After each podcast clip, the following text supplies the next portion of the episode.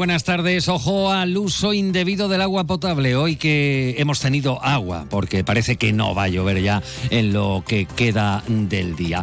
El Ayuntamiento de Jerez establecerá multas de entre 750 y 3.000 euros por incumplir las restricciones en el uso del agua potable por la sequía que ya se anunciaron en un bando a inicios de noviembre. Ahora se lo vamos a especificar con más detalle. Es miércoles 13 de diciembre. A esta hora tenemos cielo nuboso sobre Jerez termómetro marca 15 grados de temperatura y otros asuntos de la jornada que les avanzamos en titulares.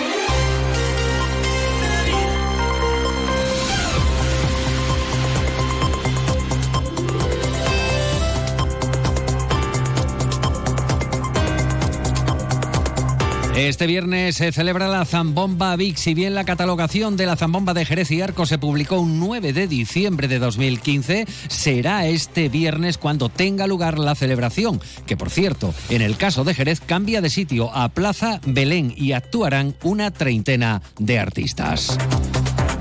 Hablando de Zambomba, satisfacción o de momento valoración positiva con el dispositivo especial de Zambombas. Eso incluye eh, la movilidad, también la limpieza viaria y la instalación de esos servicios eh, públicos. En este caso, se pretende mejorar de cara al año que viene, pero como decimos inicialmente, valoración positiva. Y estamos en la segunda jornada de vacunación sin cita contra la gripe y COVID. Pueden dirigirse a los centros de salud de Las Delicias, La Milagrosa, La Granja, San Benito, La Serrana y Jeresur en el horario habilitado. Eh, eso sin necesidad de obtener cita previamente. Y Jubelandia 2023 va a abrir sus puertas el próximo lunes 18 de diciembre. Serán tres días de visitas escolares. El público general tendrá acceso a partir del 26 de diciembre y hasta el 4 de enero, excepto la jornada del 31 de diciembre, Nochevieja, y la del 1 de enero, Año Nuevo. Antes de profundizar en estos asuntos, vamos a conocer qué tiempo nos aguarda para las próximas horas. Para ello nos vamos hasta la Agencia Estatal de Meteorología. Javier Andrés, buenas tardes. Buenas tardes. Hoy en la provincia de Cádiz las temperaturas bajan en descenso generalizado, con mínimas que se alcanzarán hoy al final del día. Se espera hoy una máxima de 19 grados en Algeciras, 18 en Cádiz y Rota, 17 en Arcos de la Frontera y Jerez de la Frontera. Las mínimas de 12 en Cádiz y Rota, 11 en Algeciras, 8 en Arcos de la Frontera y Jerez de la Frontera. Durante esta tarde disminuye la nubosidad y los cielos quedarán poco nubosos. Viento de componente oeste y noroeste flojos a moderados, más intensos en el estrecho. Mañana las temperaturas diurnas se mantendrán con pocos cambios. Máximas de 18 grados en Algeciras, 17 en Cádiz y Jerez de la Frontera, 16 en Arcos de la Frontera y Rota. Las mínimas bajan en descenso, 9 en Cádiz y Rota, 8 en Algeciras, 6 en Arcos de la Frontera y Jerez de la Frontera. El cielo mañana estará poco nuboso, despejado, con viento del norte, flojo en el interior y moderado en el litoral, girando por la tarde a noreste. En el estrecho, viento variable flojo. Es una información de la Agencia Estatal de Meteorología.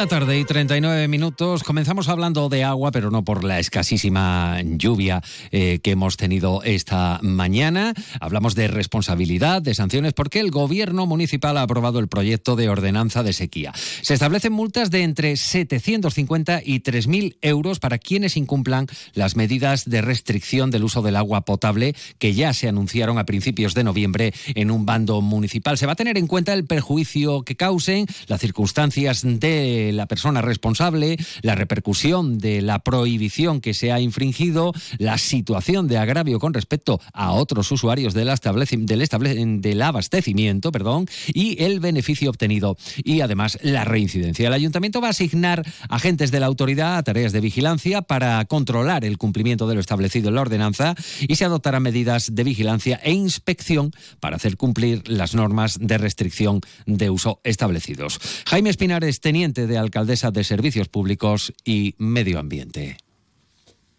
El Ayuntamiento de Jerez no tenía las herramientas para perseguir aquellas conductas que fueran en contra de un uso racional del agua, pues para que nosotros no, queremos tener que llegar a, utilizarlas, pero evidentemente si hay conductas que van en contra de un uso racional del agua, que van en contra de este bando, nosotros tenemos que tener todas las herramientas eh, legales a nuestro alcance para perseguir estas conductas y sobre todo que no vuelvan a ocurrir. Se podrán adoptar las medidas relativas a la prohibición de uso de agua potable en caso de riego de jardines, praderas, árboles, zonas verdes y deportivas de carácter público y privado o de riego y baldeo de viales, calles, sendas y aceras de carácter público y privado. También en caso de incumplirse la prohibición del llenado de piscinas, fuentes y estanques eh, que no tengan en funcionamiento un sistema de recuperación o circuito cerrado o la prohibición de agua potable para el lavado con manguera en toda clase de vehículos, salvo si la limpieza se efectúa por una empresa dedicada a esta actividad, entre otras medidas establecidas en dicho bando municipal. No se están regando los parques, no se están regando los jardines, al igual que entiendo que los particulares tampoco lo están haciendo, no es época de llenado de piscinas. Por en esta época a lo mejor no se perciben tanto ese tipo de conductas, pero a lo mejor a partir del mes de marzo si se empiezan a, por, debido al cambio de temperatura y demás, se utiliza más el agua y ahí sí a lo mejor podemos tener ese tipo de conductas que empiecen a hacerse presentes. Nosotros tenemos que tener todas las herramientas posibles para que todo el mundo pues haga un consumo racional del agua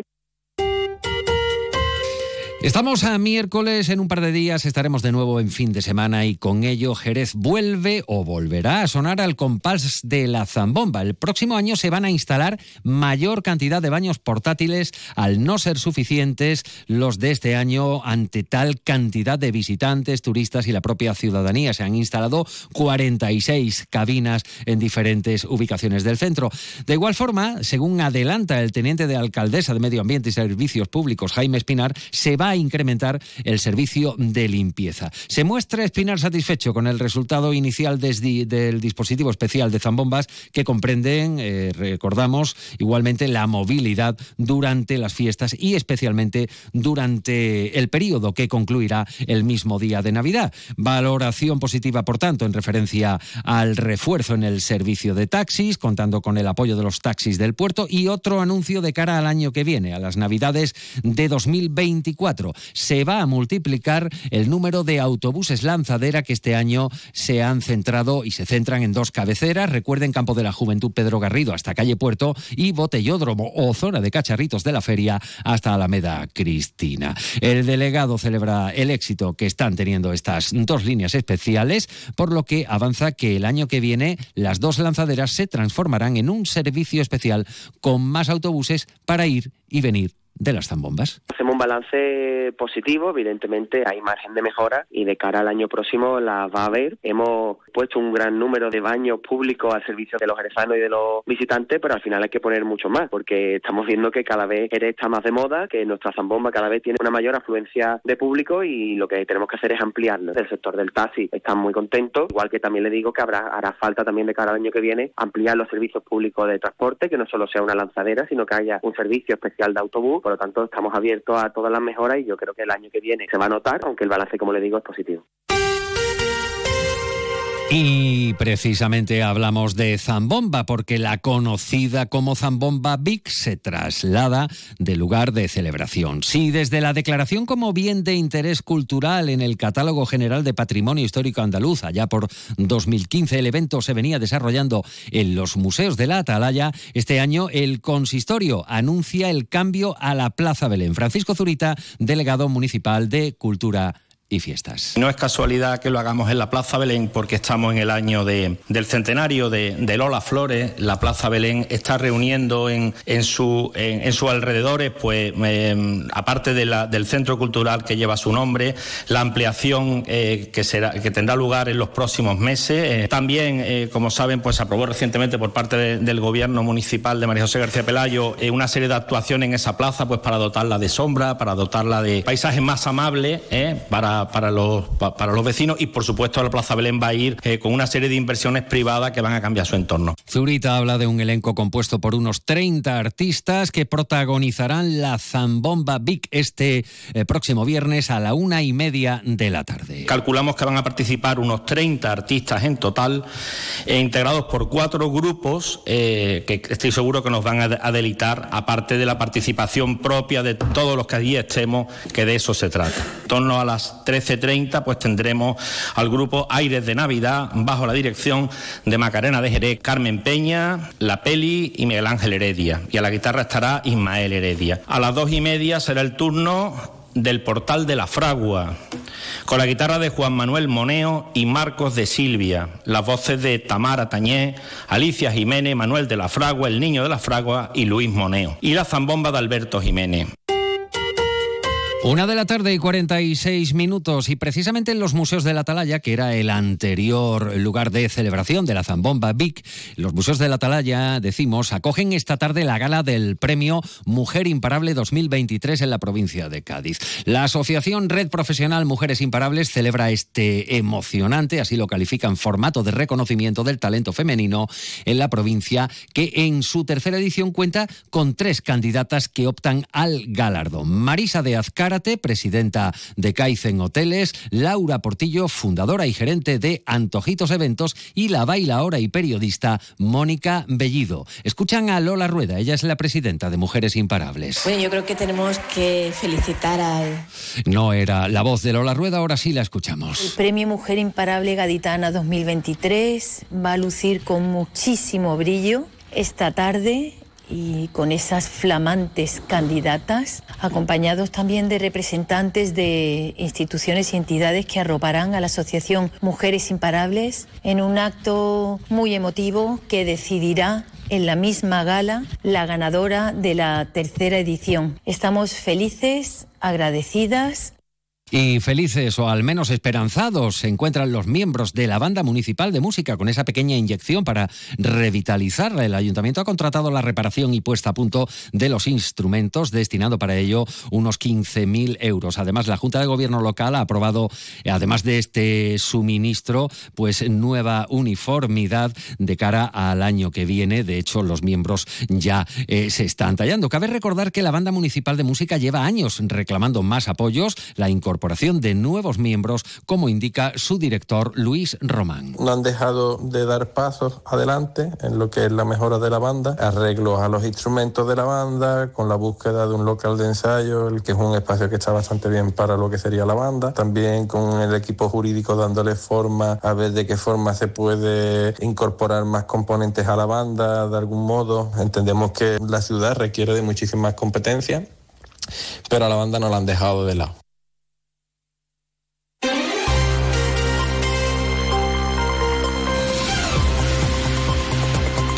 Y algo tan típico de estas fechas como Jubelandia ocupa también parte de nuestro informativo es la vigésimo séptima edición de la Feria de Ocio Infantil y Juvenil Jubelandia 2023 que comenzará el próximo lunes 18 de diciembre con tres días dedicados a las tradicionales visitas escolares donde, donde se espera una afluencia de unos 9.000 estudiantes de toda la provincia abriendo sus puertas al público en general el 26 de diciembre al 4 de enero. Castillos hinchables, atracciones de feria, cañones de nieve, pistas de patinaje y más atracciones se están acabando ya de instalar en la institución ferial de Cádiz, en Ifeca, en las instalaciones de Jerez. Escuchan a Javier Vidal, es el vicepresidente segundo de la Diputación Provincial. a todos eh, eh, los ciudadanos de nuestra provincia que, se acerquen hasta, Jerez, que se acerquen hasta Ifeca y participen de esta feria en estas fiestas navideñas que además creo que es una forma de ocio muy interesante para disfrutarla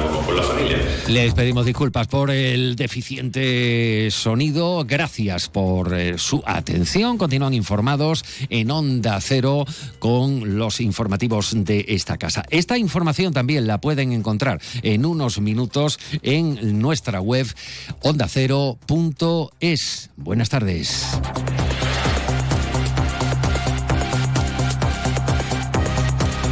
Onda Cero Jerez 90.3 FM.